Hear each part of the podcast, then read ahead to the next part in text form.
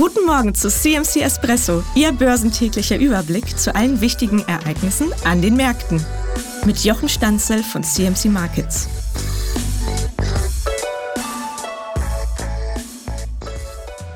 Der deutsche Aktienmarkt tut sich schwer damit, einer Wall Street zu folgen, an der die großen Indizes dank starker Wirtschaftsdaten und nachlassender Inflationssorgen auf neue Rekorde steigen. Der Grund ist zur Abwechslung mal nicht die wachsende Hoffnung auf baldige Zinssenkungen. Vielmehr sind es starke Konjunkturdaten, die das Warten auf eine Zinssenkung etwas milder gestalten. Wirtschaftsdaten spielen wieder eine stärkere Rolle, während Zinssenkungsfantasien in den Hintergrund rücken. Aber die Musik spielt ganz klar an der Wall Street. Für den DAX bleibt zunächst nichts weiter als eine Stabilisierung auf dem aktuellen Niveau. Nachdem eine ganze Weile lang die Wahrscheinlichkeit einer harten oder weichen Landung der US-Wirtschaft abgeschätzt wurde, spielen die Investoren mittlerweile das Szenario einer vollständig ausbleibenden Landung durch.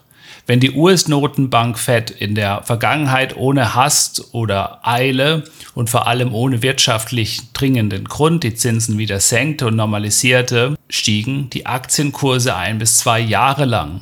Anleger wittern dies, erwarten eine Wiederholung dessen und gehen wieder ins Risiko.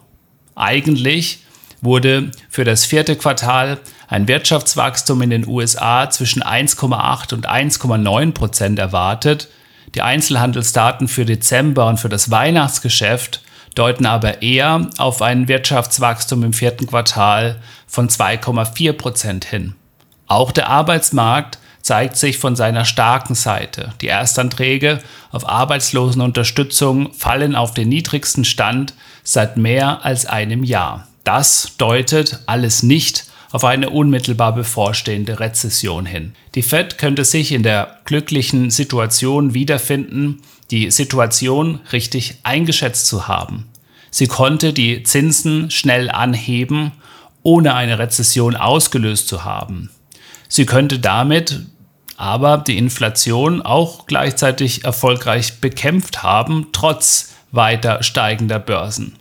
Der in dieser Woche erwartete Preisindex der Konsumausgaben ist ein breites Maß für die Messung der Inflation und zählt zu den wichtigsten Inflationsindikatoren der Fed. Während der Gesamtindex bereits unter 3% gesunken ist, könnte der Kernindex jetzt erstmals in diesem Zyklus die Marke von 3% nach unten knacken.